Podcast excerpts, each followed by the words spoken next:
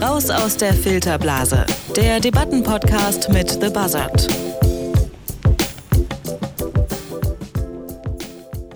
Wer in München oder Berlin derzeit eine Wohnung sucht oder in den letzten Monaten gesucht hat, weiß, es ist eine Katastrophe. Die Mieten sind exorbitant hoch, für Normalverdiener kaum mehr zu bezahlen, für Geringverdiener schon lange nicht mehr. Das Problem wächst seit Jahren, lange hat sich die Politik davor gedrückt, es anzugehen, dabei gäbe es eigentlich genug Ideen. Welche das konkret sind, darüber sprechen wir heute in Raus aus der Filterblase und deswegen sind auch Dario Nassal und Janis Karmesin bei mir im Studio. Hallo ihr beiden. Hi, schön hier zu sein. Ja, da sind wir wieder. Langsam ja. schon richtig dran gewöhnt, dass wir hier ja, Ich freue mich auch immer auf montags, wenn ich dann doch mal moderieren kann, finde ich immer ganz nett. Schön. Das ist mal was anderes auch. cool. Und heute gehen wir die Sache hier aber bei Raus aus der Filterblase ein bisschen anders an, denn eigentlich sprechen wir immer über Ja oder Nein, über Pro und Contra. Ähm, soll der Soli weg? Sollen sich die USA aus dem Nahen Osten zurückziehen? Solche Sachen eben. Heute gibt es aber gar kein klares Ja oder Nein. Stattdessen ähm, haben wir ganz unterschiedliche Ideen oder habt ihr ganz unterschiedliche Ideen mitgebracht, wie man die Misere auf dem Wohnungsmarkt lösen könnte. Denn, ähm, dass wir eine Lösung brauchen, ich glaube, da sind sich mittlerweile alle einig. Ähm, nur eben, wie eine solche Lösung aussehen soll, da gibt es, glaube ich, noch Redebedarf. Aber warum wir überhaupt eine Lösung brauchen, ähm, da hören wir am besten noch mal rein. Im Jahre 2019 eine Wohnung zu finden, ist gar nicht so leicht. Wohnen ist zu einer existenziellen Frage geworden. Bezahlbarer Wohnraum ist knapp. Ein paar Zahlen. In München sind die Mieten seit den 1990er Jahren um etwa 80 Prozent gestiegen. 2018 zahlt man dort für eine 60 Quadratmeter Wohnung durchschnittlich 18 Euro pro Quadratmeter. Zum Vergleich, im deutschlandweiten Durchschnitt liegt der Preis bei etwa 7 Euro. München ist zwar ein besonders teures Pflaster, in keiner anderen Großstadt ist Wohnen so teuer, bezahlbarer Wohnraum ist aber auch anderswo knapp. In Berlin zahlt man derzeit für eine 60 Quadratmeter Wohnung durchschnittlich 11 Euro pro Quadratmeter. Nicht vergleichbar mit München, für Menschen mit geringem Einkommen aber immer noch kaum zu bezahlen. Ähnliche Zahlen aus Hamburg. Dort zahlt man etwa 12 Euro, Tendenz steigend. Das hat zur Folge, dass Familien in viel zu kleinen Wohnungen leben müssen. Und selbst wenn man sich verkleinern will, stehen die Chancen schlecht. Denn neu vermietete Wohnungen sind mittlerweile zum Teil teurer als größere Wohnungen, die schon länger bewohnt werden. Ideen, wie man die Lage auf dem Wohnungsmarkt nachhaltig entspannen kann, fehlen aktuell. Die Mietpreisbremse wirkt nur bedingt. Mittlerweile wird deswegen schon über eine fünfjährige Pause diskutiert, in der die Mieten nicht weiter steigen dürfen. Realistisch ist das allerdings nicht. Diese Zahlen behalten wir also alle mal im Hinterkopf, wenn wir jetzt endlich, endlich auch über das Thema sprechen. Ähm, wie gehabt, ähm, ihr habt immer eine Minute Zeit, um die Standpunkte, die ihr mitgebracht habt, vorzutragen. Und ähm, wer möchte heute anfangen? Ich fange gerne an. Alles klar, dann hast du eine Minute Zeit, ähm, um uns mal zu sagen, ähm, wie man denn am besten an dem Wohnungsmarkt angehen sollte. Und deine Minute läuft ab jetzt. Einerseits sagen Aktivisten, Politiker und Mieterverbände seit Jahren, wir können die Wohnungsnot nur lösen, wenn der Staat wieder aktiver in den Wohnungsmarkt eingreift. Denn die Immobilienbranche wird in Deutschland viel zu wenig reguliert und private Investoren haben zu viel Macht. Das führt zu Spekulationsblasen und Mietwucher. Investoren kaufen ganze Stadtgebiete auf und bauen dann vor allem das, was am meisten Gewinn bringt. Luxusapartments, Shoppingmalls und Familienhäuser für Besserverdienende. Wenn wir wollen, dass sich das ändert, wenn wir wollen, dass auch Normalverdiener, Studenten und einfache Angestellte wieder problemlos in den Großstädten leben können, dann muss der Staat in der Wohnungspolitik wieder aktiver werden. Besonders drei Dinge sollten sich ändern. Erstens, wir brauchen mehr sozialen Wohnungsbau. Zweitens, wir sollten Steuergelder nutzen, um Stadtgebiete von Investoren zurückzukaufen. Und drittens, wir sollten dafür sorgen, dass der Wohnraum, der da ist, wieder sinnvoller und vor allem gerechter verteilt wird. Für meine Seite habe ich Perspektiven aus einer Bundestagsrede, aus der Kontext Wochenzeitung und aus der Taz mitgebracht. Bei dir spielt also der Staat eine besondere Rolle. Janis, wie sieht es denn bei dir aus? Auch du hast eine Minute Zeit, um uns ähm, vielleicht schon mehr oder weniger zu überzeugen. Schieß los. Andererseits würde ich sagen, ist der Wohnungsbau eine Angelegenheit, die der freie Markt am besten regeln kann. Der Staat setzt eigentlich nur die Rahmenbedingungen am besten. Äh, auf dem Immobilienmarkt sollte gelten Subjektförderung vor Objektförderung, sprich die Politik sollte vor allem bedürftige Mieter finanziell unterstützen, aber nicht selbst sich im Wohnungsbau engagieren. Das ist sowohl günstiger für den Staat als auch effektiver. Denn sozialer Wohnungsbau ist in vielen Fällen eigentlich alles andere als sozial. Er hilft mittelfristig vielen, die überhaupt nicht oder zumindest nicht mehr bedürftig sind. Außerdem stört subventionierter Wohnungsbau genau wie die Mietpreisbremse zum Beispiel den Preismechanismus. Das heißt, die Nachfrage in beliebten Vierteln wird künstlich hochgehalten, weil Wohnungen zu günstig sind. Und solange Wohnungen noch für zu viel erschwinglich sind, wird sich daran auch nichts ändern. Was es stattdessen braucht, ist ein höheres und flexibleres Wohngeld, damit sich auch Geringverdiener noch Wohnungen in der Innenstadt leisten können und kreative Bauideen, um auch in beliebten Städten weiter Wohnraum zu schaffen. Meine Stimmen dafür kommen vom Institut der deutschen Wirtschaft, aus dem Wissenschaftlichen Rat des Bundeswirtschaftsministeriums und von Zeit Online.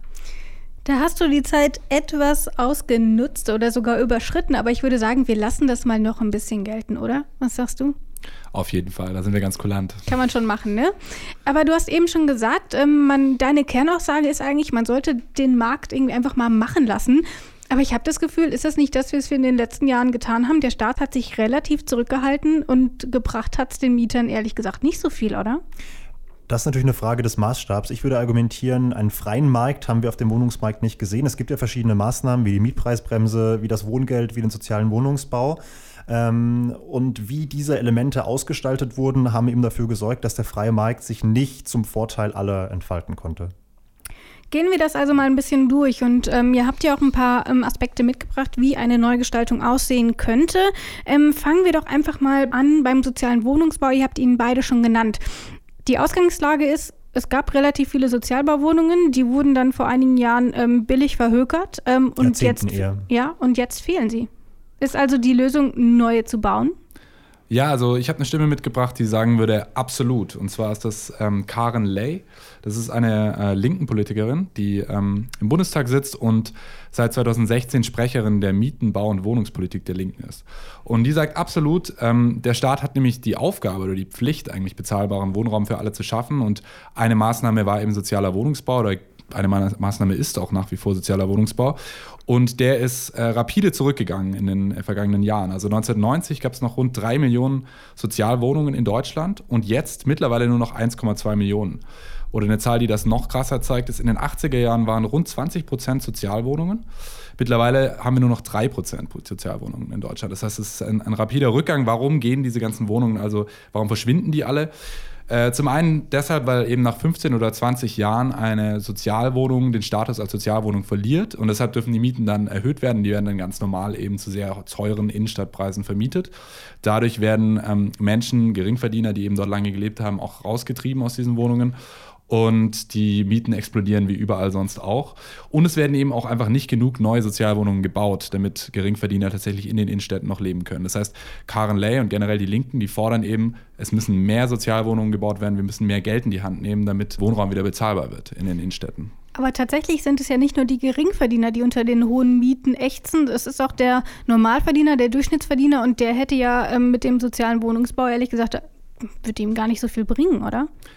Naja, die Argumentation ist, dass es dem auch was bringen würde, weil wenn es mehr Sozialwohnungen gibt, ähm, generell der Mietspiegel langsamer steigt. Ein Beispiel, das es zeigt, ist die Stadt Wien. Ähm, da gibt es seit über 100 Jahren sozialen Wohnungsbau und ähm, 40 Prozent der Wohnungen in Wien sind tatsächlich Sozialwohnungen.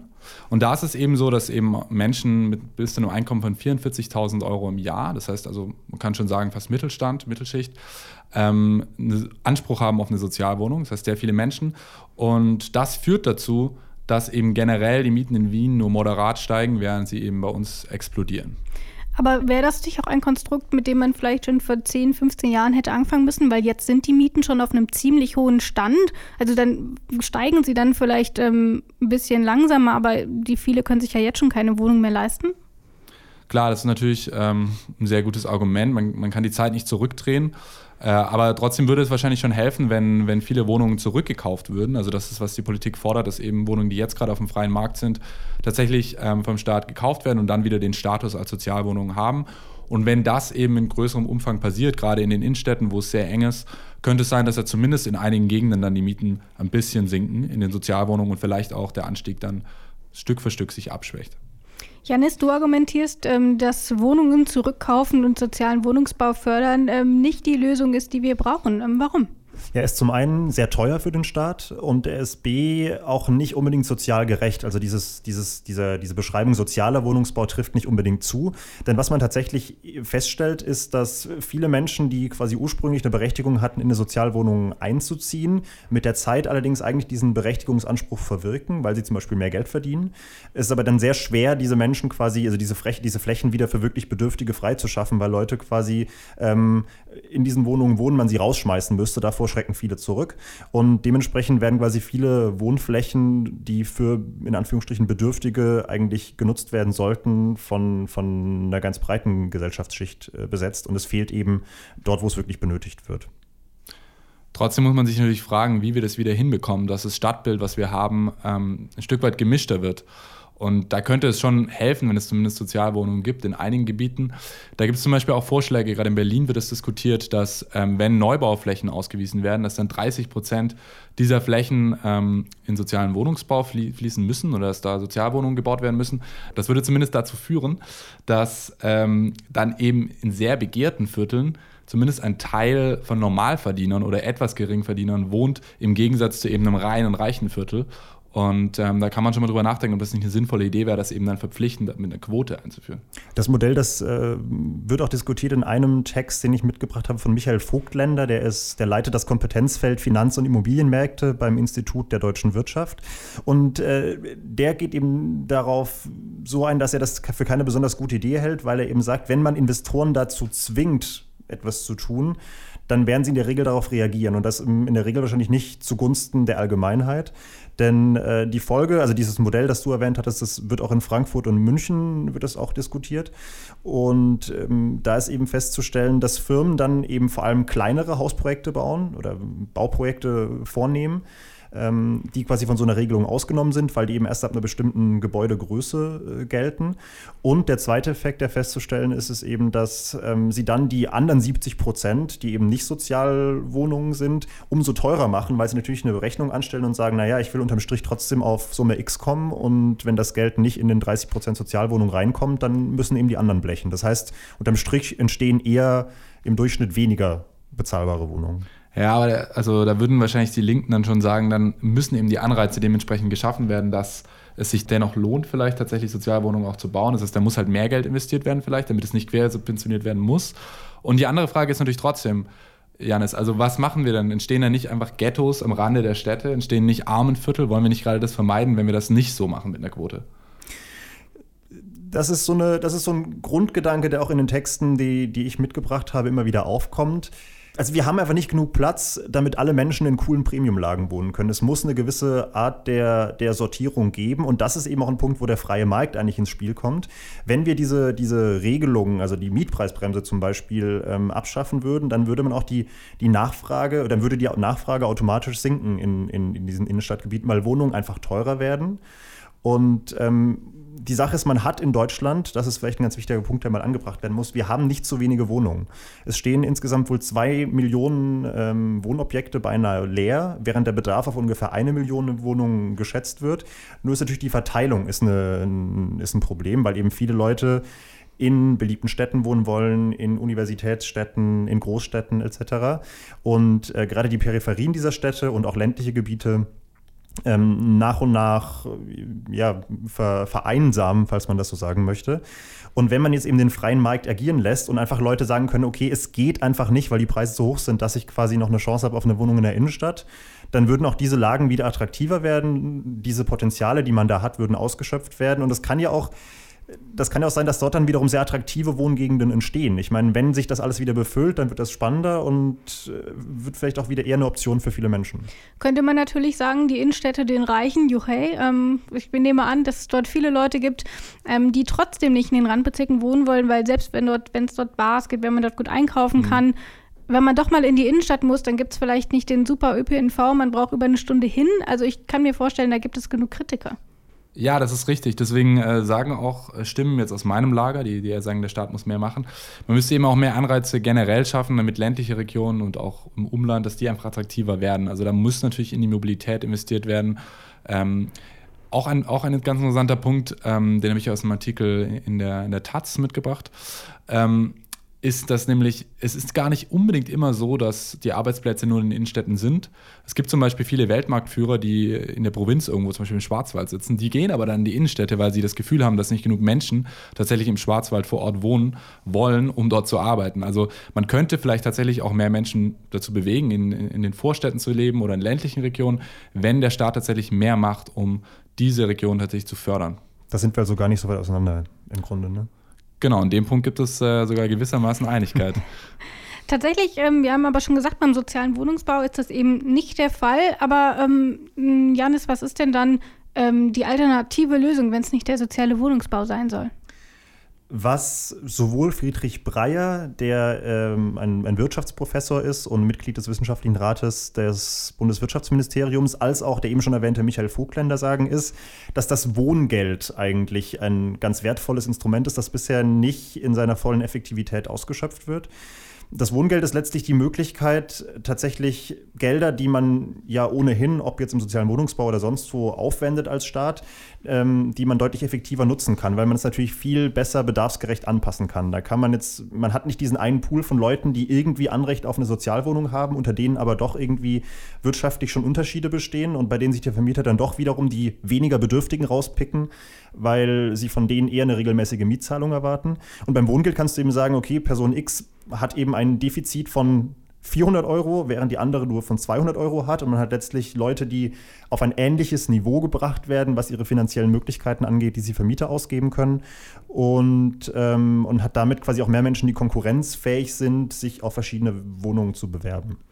Die Frage, die ich mir dabei ja stelle, ist, ähm, die Wohnung kostet also 800 Euro. Davon ähm, profitiert erstmal der Vermieter, weil er eine hochpreisige Wohnung hat, die er an den Markt bringt. Bezahlen soll sie dann ja aber in Teilen der Staat. Ähm, also ist das nicht quasi trotzdem eine Auslagerung? Wir nehmen eigentlich gerne alles mit, was wir haben wollen, aber die Pflichten, die kann dann bitte der Staat übernehmen? Die Realität sieht aber auch beim sozialen Wohnungsbau. Also ich meine, das, das, die, die Sache, dass Geld fließt, geldliche, äh, dass, dass staatliche Gelder irgendwie an Unternehmen fließen, ähm, die haben wir in den verschiedenen Modellen. Also tatsächlich sieht die Realität des, des sozialen Wohnungsbaus auch so aus, dass es eben oft quasi Projekte sind, die von privaten Bauträgern äh, umgesetzt werden und äh, von im, privaten Investoren quasi ähm, beauftragt werden. Und der Staat bezuschusst diese, diese Projekte quer. Das heißt, auch da fließt quasi Steuergeld in diese Projekte. Es ist eigentlich im Prinzip ein anderer Kanal für den ähnlichen Mechanismus. Ich könnte ja. mir vorstellen, dass du das anders siehst, Dario. Ja, natürlich, also ähm, ganz klar. Ich habe zum Beispiel eine Stimme von äh, Rolf Gassmann mitgebracht. Das ist ein SPD-Politiker, der ist auch ähm, Wohnungsbauexperte, könnte man sagen. Der, der sitzt ähm, im Präsidium des Deutschen Mieterbundes. Das ist so dieser Dachverband der Landes- Mieterverbände. Und ähm, genau, ist ein gemeinnütziger Verband, der sich dafür einsetzt, dass die Interessen der Mieter eben in der Wohnungspolitik auch ihren Platz finden. Und der ist natürlich ganz vehement gegen diesen Vorschlag, auch von Friedrich Breyer. Er geht sogar ähm, ganz wörtlich auf diesen Vorschlag ein und sagt, das ist ein Vorschlag aus der Mottenkiste, denn äh, seit den 1990ern wird mehr Geld für Wohngeld ausgegeben als für Sozialwohnungen. Und man sieht, dass das wohl bisher nicht so viel gebracht hat. Ja? Also er sagt, niemand wird ernsthaft behaupten, dass in dieser Zeit eine Entspannung auf den Wohnungsmärkten erzielt wurde. Ähm, außerdem sagt er natürlich, ähm, wenn Vermieter also wissen, dass es Wohngeld gibt, dann werden sie natürlich auch dazu ähm, motiviert, die Preise weiter zu erhöhen, weil sie wissen, okay, die können dann zur Not eben vom Staat bezahlt werden. Also es schafft nicht gerade Anreize, dass die, dass die Wohnsituation sich entspannt. Plus, wenn man sich anschaut, wie die Mieten steigen, dann wäre sowieso die einzige Lösung eigentlich ein dynamisches Wohngeld ähm, einzuführen, was sich an den Mietpreisen tatsächlich orientiert, weil die Mieten jedes Jahr so viel steigen, dass wenn man irgendwie alle fünf Jahre das Wohngeld erhöht, man immer wieder diese Situation hat, dass viele Leute sich dann doch wieder nicht mehr leisten können oder rausfallen. Ja, also tatsächlich das Wohngeld, wie es gerade ist, dass das nicht ähm, die ultimative Lösung ist, da würden meine Autoren zustimmen. Auch die sagen, das Wohngeld ist an sich einfach ein sehr gutes Werkzeug, aber es muss reformiert werden, es muss äh, verändert werden. Bei dir, auf deiner Seite war jetzt gerade der Punkt, es geht vor allem um die Höhe des Wohngeldes und das muss dynamisch an die Mietentwicklung angepasst werden, was im Text von Friedrich Breyer vorkommt, diesem Wirtschaftsprofessor, der auch im wissenschaftlichen Beirat des äh, Bundeswirtschaftsministeriums sitzt der sagt, das Wohngeld muss einfach breiter anwendbar werden. Zum einen, also auch für teurere Wohnungen ähm, muss die Deckelung quasi angehoben werden. Bisher gibt es eben eine zu niedrige Obergrenze für, für Mieten, die durch das Wohngeld bezuschusst werden können. Und er sagt eben, auch etwas teurere Wohnungen müssen durch das Wohngeld abgedeckt sein, damit quasi einfach die, die, der, ja, die verfügbaren Wohnungen, die Wohngeldbezieher überhaupt in Erwägung ziehen können, steigen. Und zweitens auch, dass eben einfach viel mehr Leute das Anrecht auf Wohngeld brauchen, dass wir eben auch in die Mittelschicht reingehen äh, und dass das eben kein, kein reines Projekt für besonders bedürftige Menschen ist. Aber ähm, da finde ich noch einen ganz interessanten Punkt, den ich, den ich da entdeckt habe in der Recherche, ist eben unabhängig davon, ob wir jetzt mehr oder weniger Geld dafür ausgeben, ähm, der psychologische Effekt ist eben auch schwierig. Also man, man wird dann eben beim Staat zum Almosenempfänger, weil man, weil man seine Einkünfte offenlegen muss, ähnlich wie bei Hartz IV ähm, um sich überhaupt noch normale Wohnungen leisten zu können. Also das wird auch kritisiert, die sagen, wieso, wieso soll man diese Art von Bedürftigkeit künstlich erschaffen eigentlich, anstatt eben neuen Wohnraum zu schaffen, der tatsächlich, den sich jeder leisten kann. Gut, aber also eine gewisse Stigmatisierung hast du auch beim sozialen Wohnungsbau. Wenn dein Kind jeden Nachmittag äh, an den Stadtrand in die Sozialwohnung äh, fahren muss und dann, dann sieht jeder, dass du in der Sozialwohnung wohnst. Wenn das Ganze mit ein paar Papieren im, im Briefverkehr mit dem Staat läuft, dann weiß es vielleicht der Staat, aber du wohnst sonst ja erstmal in einer normalen Wohnung wie alle anderen auch. Wir haben jetzt schon relativ viel über den sozialen Wohnungsbau oder eben auch über das Wohngeld gesprochen. Sprechen wir doch aber auch mal ähm, über diejenigen, die vielleicht gar keinen Anspruch auf solche Leistungen haben. Ähm, wir haben hier tatsächlich, wir sind im Detektor FM Studio umzingelt von Neubauten. Hier auf der einen Seite werden hunderte Wohnungen hochgezogen, und auf der anderen Seite ähm, ist auch ein großes Gebäude entstanden, ähm, wo auch noch mal einige Wohnungen drin sind. Allerdings überwiegend, oder nein, nicht überwiegend, sondern ausschließlich Luxuswohnungen. Da gibt es dann ähm, Edelparkette und die besten Armaturen, ähm, die aber vielleicht die Durchschnittsfamilie ähm, weder braucht noch bezahlen kann. Ähm, ist das vielleicht ein Ansatz, wo man sagt, okay, wir müssen regulieren, dass wenn gebaut wird, dass es eben auch ähm, so ein Wohnraum ist, den sich eben nicht nur die Oberklasse leisten kann? Ja, klar. Also da, das ist natürlich das, was die, was die Linke zum Beispiel immer fordert. Die sagen, es muss einfach dann mehr Geld vom Staat in die Hand genommen werden, dass dort eben Sozialwohnungen entstehen, zum Beispiel. Oder es müssen eben mehr Grenzen eingeführt werden. Es würde natürlich einfach auch mehr Steuergeld bedeuten. Also zum Beispiel in Wien ist es so, dass ich glaube, 680 Millionen im Jahr allein in Wien jetzt für, für Sozialwohnungen ausgegeben werden. Das ist fast die Hälfte des Budgets, was ähm, in ganz Deutschland in diesem Segment tatsächlich ausgegeben wird. Deswegen ist Wien übrigens auch extrem pleite. ja, genau. Und ein interessanter Punkt ist eben, dass, dass viele Leute, die nach Wien gehen, sagen, ja, aber da, da ist es gesellschaftlich akzeptiert, dass quasi 0,5 Prozent oder was es ist vom, vom Bruttoinlandsprodukt dafür aufgewendet werden, weil dafür halt jeder bezahlbaren Wohnraum hat. Die Frage ist natürlich, wäre das in Deutschland ähm, durchsetzbar? Ein ganz anderer Punkt ist natürlich, äh, dass es in Deutschland schon sehr, sehr viel Wohnraum gibt, ähm, der gar nicht genutzt wird und dass man vielleicht viel mehr darüber diskutieren sollte, wie der Wohnraum, der da ist, besser verteilt werden kann, als immer nur darüber zu reden, können wir mehr bauen. Äh, das ist ein Punkt von Bernward Janzing, der ist Fachjournalist, ähm, schreibt viel zu Mobilität und Klimaschutz, unter anderem für die Taz, für die Zeit, für die Badische Zeitung. Ähm, und in dem Artikel jetzt in der Taz, den wir da gefunden haben, sagt er tatsächlich, ähm, Wohnraum zu schaffen ist eine viel komplexere Aufgabe, als die Talkshow-taugliche blatte Forderung nach Wohnungsbau nahelegt. Aber wo scheinbar einfache Lösungen in der Praxis scheitern, sollte man sich vor der schwierigen Debatte nicht länger drücken. Es ist nötig, das Dogma Neubau ist nötig, kritisch zu hinterfragen und endlich auch im Wohnungsmarkt die Verteilungsfrage zu stellen. Ja, also mit gut 46 Quadratmeter für jeden Bewohner des Landes ist es nämlich so, dass der, der Wert, wie viel Wohnraum tatsächlich Menschen in Deutschland haben, auf dem höchsten Stand der Menschheitsgeschichte ist. Er ist 10 Quadratmeter höher als vor 30 Jahren.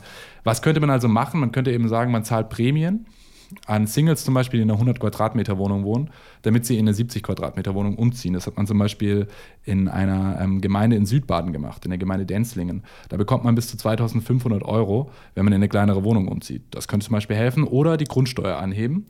Ähm, und man könnte sich überlegen, die Grundsteuer, die ja sowieso sehr kompliziert ist und gerade neu diskutiert wird, jetzt in Zukunft an der Wohnfläche pro Kopf auszurichten. Das heißt also, eine einzelne Person müsste für eine Wohnung mit 100 Quadratmetern mehr Steuer zahlen als drei Personen für die gleiche Wohnung.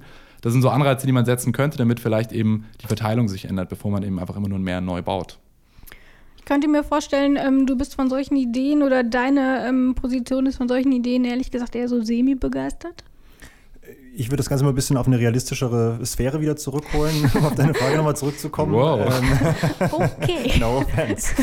ähm, das Problem ist ja in den Städten, natürlich, es wäre ganz wunderbar, wenn günstigere Wohnungen gebaut werden, aber wenn das eine Sache der Privatwirtschaft ist, dann ist es, wie wir schon sehen, ähm, nicht immer zwingend der Fall. Das hat ja auch damit zu tun, dass einfach Flächen in, in guten Lagen sehr rar sind mittlerweile und dass sie dementsprechend auch sehr teuer sind. Und ähm, eine Lösung, ähm, also ich würde mich nicht von diesem Neubau Paradigma ähm, entfernen, sondern ich würde eher sagen, denk kreativ beim Bauen. Das würde äh, Nadine Oberhuber zum Beispiel mit ins Spiel bringen. Das ist eine freie Journalistin, die diesen Artikel, den ich jetzt, äh, auf den ich mich beziehe, in, in der Zeit veröffentlicht hat. Und die sagt zum Beispiel, es gibt eben mittlerweile ganz spannende Projekte, auch in deutschen Großstädten, wo eben ja, Wohnungen entstehen können, ohne dass man jetzt quasi neue Flächen versiegeln muss. Ähm, ein Beispiel ist zum Beispiel aus Köln. Da werden ähm, über Parkplatzflächen Stelzenhäuser sozusagen gebaut. Das heißt, man hat quasi unten immer noch die Parkplätze und dann werden auf große Säulen oder Pfosten oder wie immer man das nennen möchte, ähm, werden quasi Ebenen eingezogen und darauf entstehen Häuser. Ähnliche Pläne haben auch mittlerweile verschiedene Supermärkte, Discounter, ich glaube Aldi und Lidl sind es konkret, äh, in Berlin angebracht, dass sie quasi auf diesen das sind ja diese episch großen mhm. Flachbauten, dass sie eben auf die Dächer ihrer, ihrer, ihrer Filialen einfach auch Wohnflächen bauen könnten, oben aufsetzen könnten und äh, quasi selbst dann als, als Actor im, im Immobilienmarkt mit einsteigen. Und, und das ist, also ich habe, ich hab, bevor ich nach Leipzig gezogen bin, in Wien gewohnt, da sieht man extrem viel, dass quasi auf Altbauten ähm, nochmal moderne Aufsätze draufgepackt werden. Also äh, man hat diese, diese sehr schönen Häuser und obendrauf ist dann so ein futuristisches Raumschiff, da kann man ästhetisch auf jeden Fall drüber streiten, aber das ist äh, gerade in Wien, was ja gerade schon mal als positives Beispiel für, mhm. ähm, für neue Ideen irgendwie äh, aufgebracht wurde, ist da sehr verbreitet. Und das ist auch, also gerade Altbauten, das noch kurz als Ergänzung, eignen sich da sehr gut, weil da, die waren früher ohnehin häufig höher und wurden quasi nach dem Krieg einfach nicht mehr entsprechend hochgezogen. Wenn zum Beispiel der Dachfürst abgebrannt ist, hat man den halt weggenommen und hat quasi das, was noch stehen geblieben ist, als Resthaus stehen gelassen. Aber die Statik dieser Gebäude ist oft dafür geeignet, noch was draufzupacken. Aber auch das würde ja tatsächlich das Problem nicht lösen, dass wenn man sich für solche kreativen Ansätze entscheidet, am Ende eben trotzdem alles nur mit Fischgrätenparkett und keine Ahnung, Villeroy und Boch äh, ausgestattet ist und dann kann man sich ja trotzdem nicht leisten, oder? Ja, gut, ich meine, muss schon sagen, wenn wir wenn wir jetzt mal davon ausgehen, dass wir, wir haben eine, eine sehr große Menge richtig geiler Wohnungen. Wenn also das Angebot sehr groß ist, dann werden irgendwann noch die Preise sinken. Also wenn man das jetzt mit diesem klassischen Mic-Mechanismus sieht, dann ist das mittelfristig gedacht schon eine Möglichkeit. Also das ist natürlich jetzt, wir reden gerade in einem sehr theoretischen ja. Fall. Das ist natürlich die Frage, wie realistisch das ist, aber theoretisch ähm, man muss ja nicht erzwungenermaßen hässliche Wohnungen bauen, damit sie günstiger werden. Wenn es einfach wenige Wohnungen, ja ist ja so, wenn es wenige Wohnungen gibt, also wenn es deutlich weniger Wohnungen gibt, als nachgefragt werden, sind nun mal die Preise teurer, egal wie die Wohnung aussieht. Und wenn wir einfach sehr viele Wohnungen haben, auch wenn die super schön sind, dann äh, sinken auch die Preise. Ja, aber es ist schon die Frage, inwiefern halt tatsächlich die Wohnungen zum Wohnen auch überhaupt benutzt werden. Ne? Also in Berlin gibt es ganz viele Wohnungen. Klar. Da ist nie jemand drin, weil die einfach Spekulationsobjekte sind. Oder noch mal krasser, ganz, ganz oft ist ja Bauland ähm, wird Bauland tatsächlich gar nicht bebaut, ähm, weil Bauland mittlerweile ein beliebtes Spekulationsobjekt ist. Ja, da, da, da würde, glaube ich, auch, würden auch meine Autoren, die jetzt auf meiner äh, immobilienwirtschaftsfreundlichen Seite stehen, ähm, durchaus auch sagen, dass das natürlich ein Problem, diese, diese, diese Spekulation. Viele Bundesländer haben keine befristeten Baugenehmigungen. Das heißt, es wird eine Baugenehmigung ausgesprochen. Und dann kann erstmal der Grundstücksbesitzer sehr lange warten und gucken, wie die Preise sich entwickeln und das dann vielleicht wieder abstoßen. Das heißt, man hat vielleicht über Jahre einfach Flächen in einer richtig guten Lage, die einfach nicht genutzt werden. Und da ist ein gängiger Vorschlag, dass man sagt, wie das zum Beispiel auch schon NRW, Hessen und Baden-Württemberg machen, dass man die Baugenehmigung auf maximal zwei Jahre zum Beispiel ähm, befristet. Danach läuft die aus und die Fläche kann quasi nicht mehr gleichwertig benutzt werden. Man muss nochmal durch diesen ganzen bürokratischen Prozess und so weiter.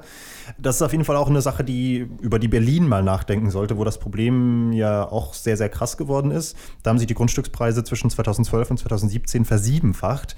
Und äh, ebenfalls in Berlin, krasse Zahl, wie ich finde, fast die Hälfte der genehmigten Wohnungen wurde in den vergangenen zehn Jahren gar nicht gebaut, sagt eine Studie eines Immobilienanalysehauses. Das heißt, da sehen wir gerade dieses Problem, man hat eigentlich sehr viele Flächen, aber wenn nicht mal die Hälfte davon effektiv bebaut wird, dann ähm, muss man sich nicht wundern, dass letztlich auch Flächen fehlen, um Wohnraum entstehen zu lassen. Und ja, das ist sicherlich ein Aspekt, an dem man arbeiten muss. Da kommen wir aber auch zu einem Punkt, den ich mir hier noch ähm, notiert habe, worüber wir noch gar nicht gesprochen haben, und das ist nämlich die Enteignung. Wenn wir eben solche riesigen Brachflächen haben oder Wohnraum, der zwar gebaut wurde, aber schlicht verfällt, ähm, dann wäre ja durchaus die Enteignung noch ein ähm, Mittel, um dort ein bisschen zumindest teilweise regulierend einzugreifen. Was sagst du denn dazu, Dario? Ja, das ist auf jeden Fall was, worüber man zumindest diskutieren und nachdenken sollte. Also in Berlin gibt es ja eine Bürgerinitiative, die das mittlerweile fordert äh, weil sie eben sagen, gut, dieser, dieser Raum mitten in der Stadt wird nicht mehr für die Gemeinschaft oder für das Gemeinwohl genutzt. Also sollte der Staat dafür sorgen, dass es zurück im Interesse des Gemeinwohls eben ähm, zurückgekauft wird. Äh, die Hürden sind natürlich aber auch sehr hoch, ja, ähm, dass das, ja genau, dass es tatsächlich dann klappt. Ne? Deswegen, was ganz interessant ist zu sehen, ist, es gibt eben Städte oder Staaten, die ein ganz anderes System haben wo so, so eine staatliche Inbesitznahme tatsächlich dann funktionieren kann, weil die Strukturen von Anfang an so aufgebaut wurden. Da haben wir das Beispiel Singapur gefunden und darüber habe ich zuvor auch tatsächlich noch nichts gehört gehabt. Das fand ich eigentlich ganz spannend. Ähm, da ist es nämlich so in Singapur, dass knapp 90 Prozent der Einwohner eine Eigentumswohnung besitzen. Also fast die ganze Bevölkerung wohnt in ihren eigenen Wohnungen. Und ähm, der Staat quasi verwaltet fast alle Wohnungen staatlich. Also die haben extra zu diesem Zweck eine Behörde gegründet, die heißt Housing and Development Board. Und die kauft mit staatlichem Geld fast 90 Prozent des Bodens auf. Ähm, und der Baugrund und die Instandhaltung sind unter staatlicher Aufsicht. Das ist dann so, dass Singapur in 23 verschiedene Stadtteile aufgeteilt ist. Und diese Stadtteile werden eben wie einzelne Städte verwaltet. Da gibt es dann jeweils so einen Stadtrat, einen Town Council. Und dieser Rat sorgt dafür, dass eine inklusive und ausgewogene Wohnungsvergabe tatsächlich stattfindet. Und ähm, man kann dann die Wohnungen, die man vom Staat bekommen hat, oder die einem gehören, die eigentlich dem Staat davor gehört haben, dann auch wieder verkaufen. Aber auch da kontrolliert der Staat eben, dass dieser Verkauf zu attraktiven, aber kontrollierten Marktpreisen stattfindet. Und das Beispiel Singapur ist tatsächlich ein Beispiel, wo das sehr gut funktioniert. Man muss natürlich dazu sagen, dass es seit den 1960ern ähm, schon dort so aufgebaut wird. Das heißt, es ist eine lange Zeit und die Strukturen sind natürlich dort ein bisschen anders, weil es ein Stadtstaat ist. Aber diese Kritik, dass eben staatliche Verwaltung beim Wohnungsmarkt nicht funktionieren kann, ähm, ist damit eigentlich ein Stück weit in Kräfte, wenn man sehen kann, es kann eben sehr wohl sehr gut funktionieren. Ich kann mir vorstellen, dass Singapur für jeden Neoliberalen der absolute Albtraum ist, oder? ich wollte gerade sagen, ich meine, da sind natürlich auch die, die, die, die rechtlichen, verfassungsrechtlichen Grundsätze völlig andere. Also es gibt die theoretische Möglichkeit in Deutschland schon, dass man sagt, ähm, wenn ähm, das Allgemeinwohl gefährdet ist, dann sind Enteignungen möglich, dass dieser Grundsatz von Eigentum verpflichtet und so weiter. Ähm, aber das heißt im Konkreten in Deutschland, dass man wirklich in Einzelfällen so vorgehen kann. Es gibt das tatsächlich auch schon in Deutschland. In Berlin gab es, glaube ich, im vergangenen Jahr auch äh, knapp über 100 ähm, Enteignungen. Oft ist es dann natürlich auch im Kontext von, es muss irgendwie eine wichtige Straße gebaut werden oder so und deswegen enteignet man die Personen mit entsprechender Entschädigung. Ähm, um, um eben ein Projekt für das Allgemeinwohl, das man für notwendig hält, durchzusetzen, aber dass man jetzt 90 Prozent Berlins oder Leipzig ähm, einfach als Staat aufkauft und sich gewaltsam unter den Nagel reißt, das ist nicht denkbar. Das stimmt, aber ich will noch mal ganz kurz anführen, äh, man kann es zumindest als Beispiel dafür sehen, dass dass dieses Argument nicht unbedingt stimmt, dass wenn etwas vom Staat verwaltet wird, dass es dann ineffizient läuft oder der Bestand irgendwie das nicht, nicht instand gehalten wird. Ne? Das wäre auch so ein bisschen das Argument, warum zum Beispiel Sozialwohnungen oft dann eben tatsächlich verkauft wurden an private Firmen, wie die Vonovia zum Beispiel. Und das hat eben nicht unbedingt dazu geführt, dass dann deshalb die Wohnungen besser instand gehalten wurden, sondern vor allem, dass die Mieten gestiegen sind. So.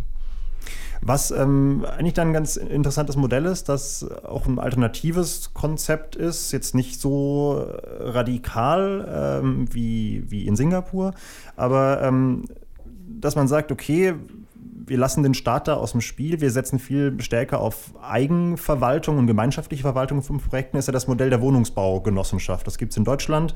Das ist aber vor allem in der Schweiz extrem populär. Da gibt es schon seit über 100 Jahren.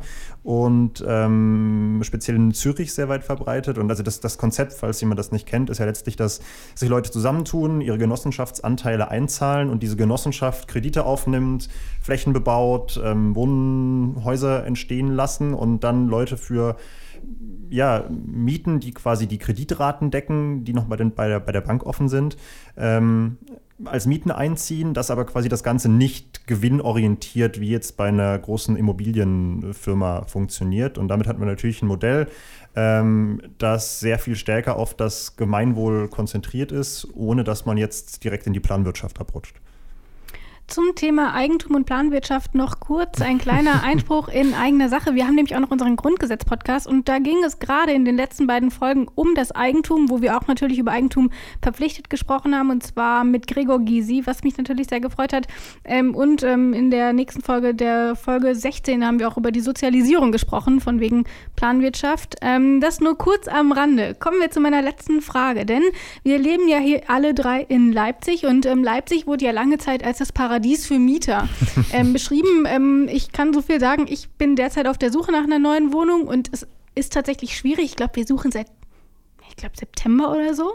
Ähm, und es ist tatsächlich ähm, schwierig, was zu finden. Und ihr seid ja auch noch nicht allzu lange in Leipzig. Wie habt ihr das denn erlebt und hat sich euer Blickwinkel vielleicht doch durch eure Recherche verändert? Ich hatte wie immer Glück, muss ich sagen. Schön. Ich hatte, egal wo ich hingezogen bin, ich habe immer relativ einfach eine coole Wohnung oder ein Zimmer gefunden, ähm, ob Köln oder Wien oder Leipzig oder sonst wo. Aber ähm, ich habe auch den Eindruck allgemein, dass auch in Leipzig äh, die goldenen Zeiten eher vorüber sind.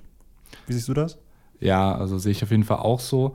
Wobei trotzdem der Unter, also es ist immer noch besser als in anderen Städten. Ja. Wir, wir, sind mit der Buzzard, wir waren davor mit der Buzzard ähm, in München, mhm. hatten dort auch Büros und wurden dort für Media Lab gefördert und sind danach dann halt zurück nach Leipzig gezogen.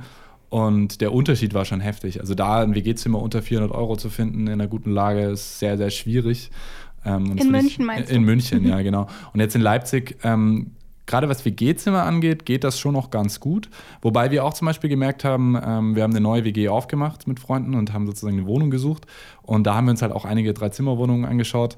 Und zum Beispiel in einer ähm, Wohnung war das so, das ist Blagwitz ist ja so ein bisschen ein Viertel, was halt hier immer beliebter wird. Ja. Und seit einigen Jahren auch deshalb immer teurer. Und da war so, dass die Vormieterin war noch da bei der Wohnungsbesichtigung. Und die meinte so, ich zahle so und so viel Miete. Aber ähm, nach mir wird die Miete direkt am nächsten Tag um 100 Euro erhoben, obwohl eigentlich nichts renoviert wird. Also man sieht auch hier dieser, dieser Mechanismus, der überall stattfindet, findet hier auch sehr stark sehr viel statt. Und ich glaube auch jetzt gerade in sehr beliebten Vierteln äh, eine neue Wohnung zu finden, wird schon immer schwieriger. Ich glaube auch und ich glaube wirklich jeder kann irgendwie so eine Story erzählen. Ja. Also ich glaube auch hier tatsächlich ähm, ist es auch langsam vorbei. Ich glaube, ich kann jetzt auch mal kurz aus meiner Rolle rausschlüpfen und mich offenbaren. Ja, bitte. Ähm, ich, ja. ich, war jetzt der Mike-konforme, ähm, ja, die Mike-konforme Seite, aber ich muss auch sagen, dass mich viele der Mechanismen, die ich jetzt gerade geschildert habe, nicht zu 100 Prozent überzeugt haben. Ich glaube, dass der freie Markt alleine das nicht regeln wird und ähm, dass es eine, eine, gewisse, eine gewisse staatliche Steuerung geben muss. Welches Werkzeug da jetzt genau das Richtige ist, mal gucken. Ja, was ich glaube ich ganz gut fände, wäre, wenn diese ganze Diskussion, die in der Politik gerade geführt wird, also es ist ja so, dass es diese Expertenkommission gab, die die Regierung eben extrem dafür kritisiert, ähm, für die Wohnungspolitik, vielleicht auch zum Teil zu Recht. Aber ich glaube, es würde vielleicht helfen, also wenn man sich so die Debatte anschaut, wenn ähm, in gewisser Maße geme gemeinsame Maßstäbe definiert werden würden, wonach man beurteilt, ob eine Maßnahme tatsächlich gut ist oder schlecht ist. Weil letzten Endes können selbst ähm, Marktliberale jetzt nicht argumentieren, dass Gerechtigkeit kein Punkt ist. Also wenn man das irgendwie an gewissen Maßstäben festmachen könnte, würde es vielleicht auch dazu führen, dass dann tatsächlich Lösungen von beiden Seiten kommen, die dazu führen, dass die Mieten wieder bezahlbar werden. Ich würde sagen, wir haben jetzt schon relativ viel besprochen, ähm, vom sozialen Wohnungsbau über Wohngeld, über mehr Bauen und ähm, was wir nicht alles schon hatten. Wer noch mehr dazu wissen will, der findet ähm, alle Debattenbeiträge unter thebuzzard.org ähm, und natürlich werden auch wir bei Detektor FM wieder einen kleinen Online-Artikel dazu bereitstellen, wo ihr auch noch mal einen kleinen Überblick zur Debatte ähm, bekommt. Und ich würde sagen, damit verabschiede ich mich aus unserer Folge von Raus aus der Filterblase. Tschö. Ciao. Tschüss. Raus aus der Filterblase. Der Debattenpodcast mit The Buzzard.